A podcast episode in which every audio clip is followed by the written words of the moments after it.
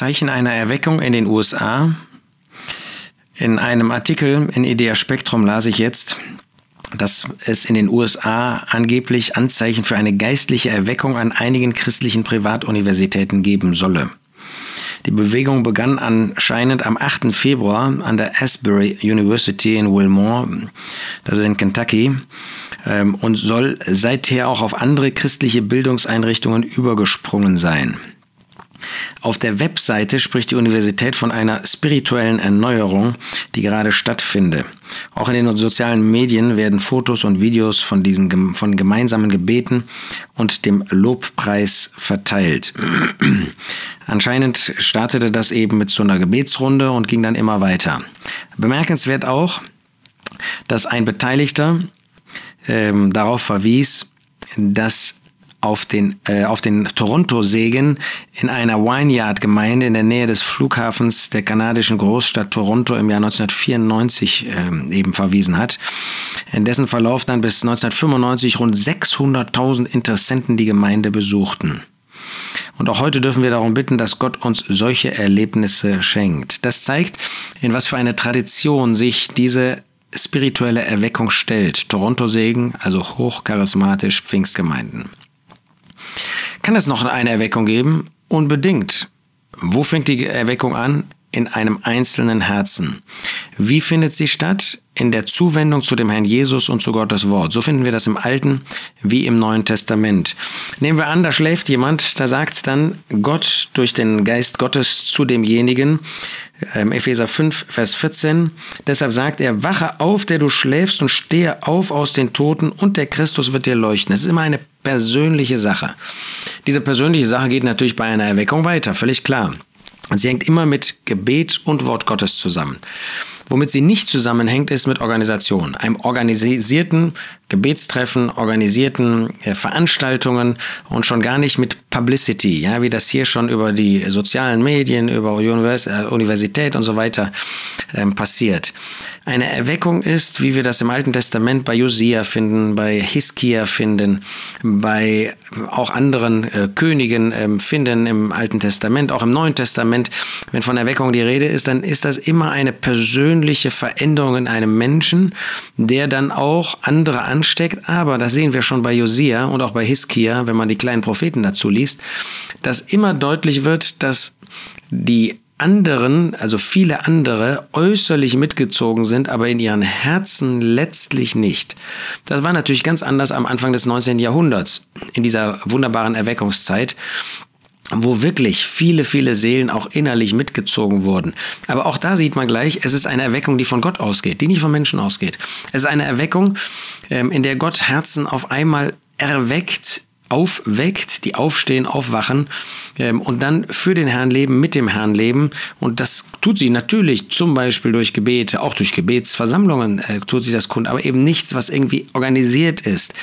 Ja, so Gebetsnächte oder sowas, wo, wo man sofort irgendwie spürt, ähm, da ist ein menschliches Element darin, was ähm, organisiert, was, ähm, was gestaltet und wo nicht der Geist Gottes derjenige ist, der das Element ähm, in den Herzen und in den Seelen und in den Gewissen auslöst. Und das ähm, sieht man eben hier auch bei dem, was dann sofort publiziert wird. 8. Februar und da kann man das gleich im, äh, äh, weiß nicht, äh, Februar schon wieder lesen ähm, in den Medien. Ähm, das ist nicht der Geist Gottes. Der Geist Gottes wirkt in den Herzen im Verborgenen und nochmal, natürlich tut sich das kund und natürlich tut sich das auch durch gemeinsames Gebet, offenbart sich das und so weiter. Aber es ist eben eine äh, auf der Basis des Wortes Gottes stattfindende Erweckung.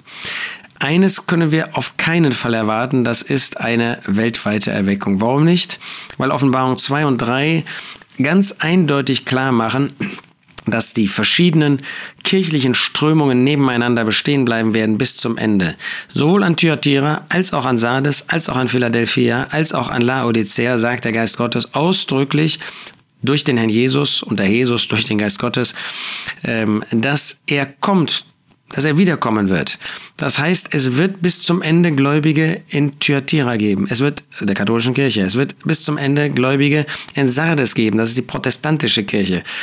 Und auch Im Blick auf Philadelphia wird das gesagt, wobei bei Sardes und auch bei Laodicea das Kommen des Herrn Jesus ein Gerichtskommen ist. Also wir sehen da, dass es keine Wiederherstellung des ursprünglichen Zustandes geben wird.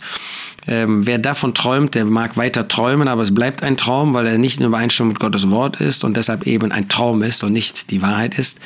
Aber das heißt nicht, und wir sollten uns nie damit entschuldigen, dass nicht in meinem persönlichen Leben ein Weckruf kommen kann und auch kommen sollte.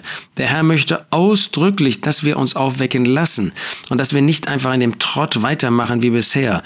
Und da kannst du dich ganz persönlich angesprochen fühlen. Was ist in deinem Leben los?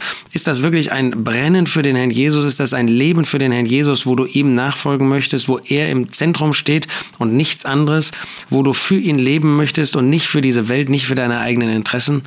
Ja, das kann ich mir genauso fragen. Und nur weil ich diesen Podcast mache, ist das bei mir nicht anders als bei dir.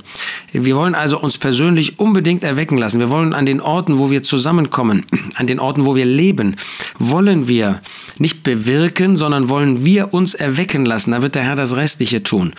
Das ist immer eine dem Herrn zugerichtete Sache, nicht den Menschen zugerichtete Sache. Dass das Auswirkungen auf Menschen hat, habe ich zweimal gesagt. Aber es ist eine persönliche Sache in dem Herrn, mit dem Herrn, für den Herrn.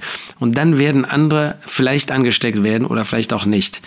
Also in diesem Sinne wollen wir selber uns einem Weckruf des Herrn, und das tut er. Er spricht in Gottes Wort davon, dass wir uns aufwecken lassen. Wollen wir uns nicht entziehen, aber wir wollen nicht meinen, wir könnten so etwas künstlich machen, wir könnten das menschlich organisieren und schon gar nicht wollen wir uns irreführen lassen durch solche Bemerkungen wie ähm, in diesem Artikel, wie ich das äh, gesagt habe, wo eben die wahre Basis, nämlich die schriftgemäße Basis schon fehlt.